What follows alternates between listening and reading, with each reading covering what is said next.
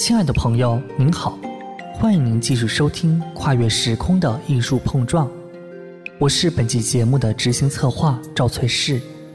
由宋徽宗的收藏开始，游春图历经几百年的风雨洗礼，来到了二十世纪，而那段动荡的岁月，也让原本是清宫内府珍藏的游春图，从北京故宫流落到了塞外长春。并最终从一个叫小白楼的地方流向市场，成为当时古玩商们争抢的宝物。那么，在二十世纪的动荡岁月中，游春图究竟经历了怎样的命运呢？它又是通过什么方式重回故宫的？这一切需要从两个关键性的人物说起，他们分别是清朝的最后一位皇帝溥仪。以及被称为民国四公子之一的鉴赏大师张伯驹。一九一一年，清王朝被推翻。那么，根据民国政府的优待条例啊，逊帝溥仪是关起门来做皇帝。但是呢，这个民国的局势啊，是越往后越动荡。那所以，溥仪被逼啊，很早就做出了被赶出宫的这个准备了。溥仪他生于一个帝王之家，可以说是肩不能扛，手不能提。那万一被赶出皇宫，怎么生活啊？另外呢，溥仪当时还有一个准备，他准备啊出国留学。那出国留学啊，肯定要需要大批的资金，所以溥仪很早他就打起了皇宫内府收藏的历代珍贵书画的主意来。他从一九二二年到一九二四年这近两年的时间里啊，以赏赐他二弟溥杰为名，就将。历代珍贵书画一千二百多件，另外还有宋版图书二百种啊，给盗运出宫。那这些文物啊，都是溥仪啊一挑再挑、一选再选的国宝中的国宝。比如这批画中就包括王献之的《中秋帖》、王洵的《博远帖》，还有这个张择端的《清明上河图》。当然呢，这中间也包括展子虔的《游春图》。一九二四年十一月五日，溥仪被冯玉祥的部队啊赶出了故宫。随后呢，溥仪就来到了天津生活。那这批国宝也辗转给偷运到了天津。为了生计啊，这溥仪在天津就卖了几十件。一九三二年，伪满洲国成立后啊，剩余的这大批的国宝又被辗转盗运到了长春，然后呢，就存在了一栋小白楼内。那这个所说的小白楼啊，其实就是当时呃伪皇宫内啊一座刷了白粉的普通小楼。一九四五年。日本战败，那溥仪携带一百二十多件珍贵文物啊，逃往了这个通化县的大栗子沟。那么剩余的这一千多件历代珍贵书画就被这个卫兵们给抢劫一空。在这个争抢的过程中，有的书画被撕成几节，有的甚至被撕得粉碎，有的呢后来呢被埋入土中受潮腐烂，有的呢甚至还被一把火烧毁。这呢？就是历史上著名的小白楼文物浩劫案，这也是我国啊历朝书画名作在近代遭受到的最大的一次浩劫。其实早在一九四五年啊，这些卫兵们抢劫出来的书画就零零星星的出现在这个长春的市场上。当时北京的许多书画商也闻讯赶到了长春来收购。一九四六年，张伯驹被故宫博物院书画专门委员会啊聘为委员。那对于东北文物市场上出现的小白楼流散故宫的旧藏书画，张伯驹啊是早已耳闻目睹。那身为故宫博物院的专门委员，保护和抢救这批文物啊，那张伯驹也认为是责无旁贷。所以呢，他很快就考证出了一千一百九十八件故宫流散文物。张伯驹先生认为，有重要历史文物价值的书画作品至少有四五百幅。所以呢。张伯驹就向时任故宫博物院院长的马衡提出两条建议：第一，所有赏普杰丹内者，不论真验，同由故宫博物院架构收回；第二，选精品经过审查架构回。那故宫博物院作为这批珍贵书画的旧主啊，也是积极的投入到这个抢救之中去。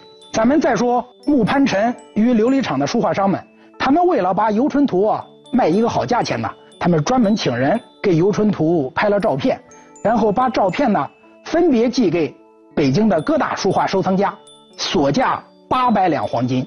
张伯驹一收到照片，马上意识到这件绘画的重要性，游春图是故宫的旧藏啊，那理应重回故宫，由国家收藏。所以张伯驹呢，他就建议马衡，希望故宫可以出资买下游春图，让游春图回家。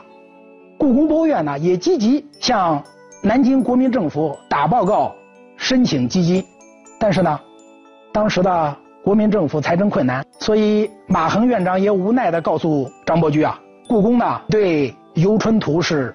无能为力，怎么办啊？难道就眼看着游春图继续漂泊在外？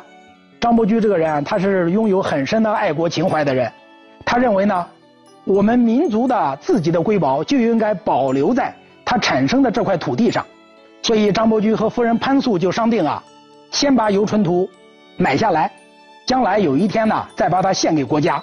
但是呢，一九四六年的张伯驹啊，他的经济状况已大不如前。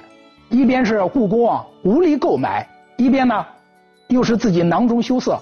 那些天呢，他也变得坐立不安起来。他害怕夜长梦多。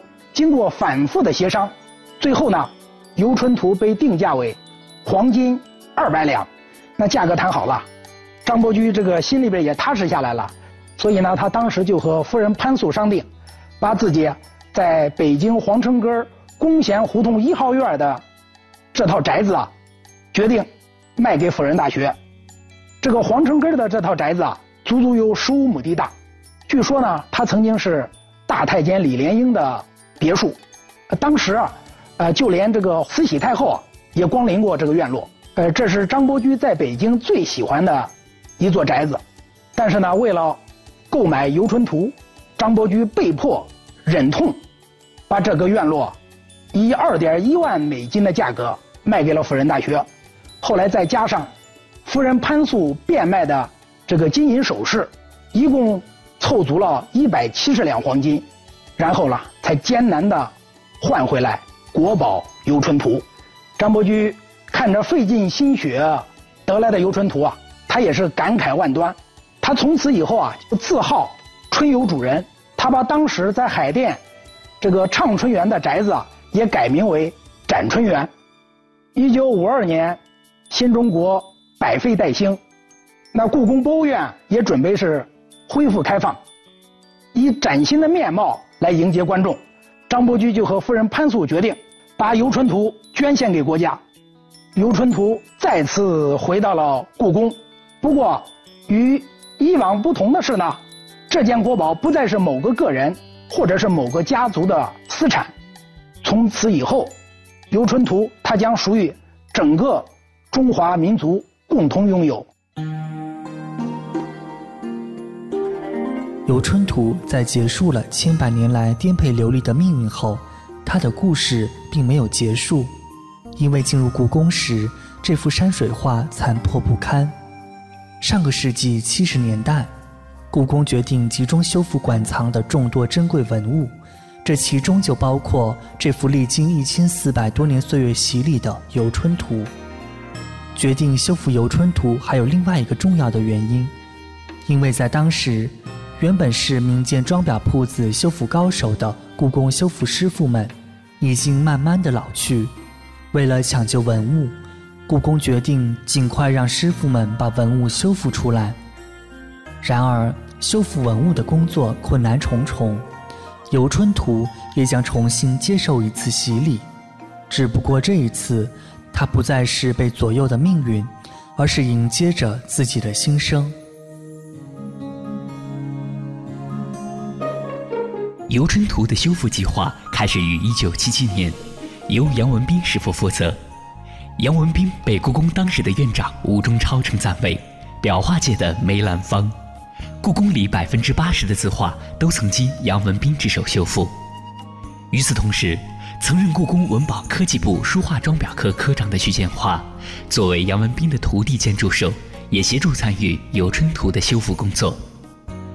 徐建华后来在一次采访中曾说：“修复工作开始之前，杨文斌不停地抽烟，连着好几天都吃不下饭。不是因为难度大，而是《游春图》实在是太珍贵了，就像医生做手术一样，要在开刀前把所有问题都考虑到，只能成功。”不能失败。之后，展子虔传世名画《游春图》的修复工作正式开始。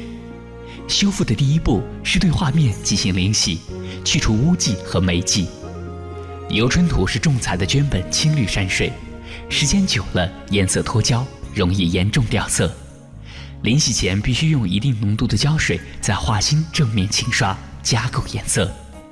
刷胶时一遍往往是不够的，晾干后用小绒布擦，掉色的话要再刷一遍。《游春图》作画的绢很薄，胶的浓度要非常低，前前后后一共刷了三遍，是字画里最不容易固色的一类。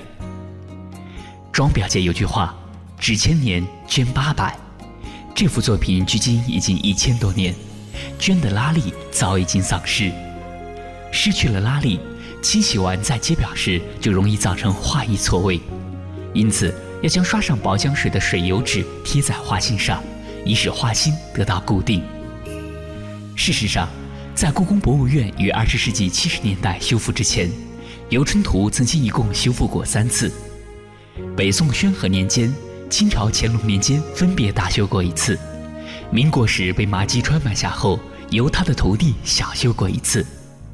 历次修补采用的均是绢布的方法。打开画心，后面早已贴满了旧的布绢条，原画意和印章文字已经嵌在了布条上，因此原本的布条不能更换，只能进行加固和填补。补完之后，一共用了七百多条纸条。接着再去掉旧的脱纸，使用乾隆年间的高丽纸染成比画心稍浅的颜色，用作新脱纸。最终，《游春图》整个修复过程历经一年多时间。在当时拍摄的修复过程黑白照片中可以看到，《游春图》的背面密密麻麻的白色线条都是绢布用的纸条，看起来伤痕累累。可一旦它翻转过来，曾经的光彩又得以重现。如今，当我们近距离欣赏这幅画作时，除了感叹画作历经千年的风雨，泛黄的绢本依然光洁，更会被画面上一处处蝇头大小的细节的完整无缺所震撼。如此传奇的一段历史风云，是否让您对《游春图》更多了一些好奇呢？如今，越来越多的人意识到国宝的珍贵。欣赏到他们的魅力，这是一件好的事情。不过，还有许多像展子虔游春图这样的藏品，值得你在路过时驻足凝视，因为它们满载着厚重的历史，凝结着许多前人的喜乐悲欢，只为与我们共赴一面之缘。感谢您收听本期的跨越时空的艺术碰撞。想回听节目音频，欣赏《游春图》高清画作解读，您可以关注凡尘工作室的微信公众号。凡是非凡的凡，尘是清晨的晨。我是赵翠氏，我们下期节目再见，晚安。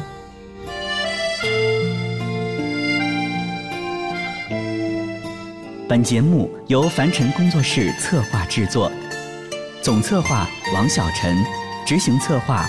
赵翠氏，制作人马素双。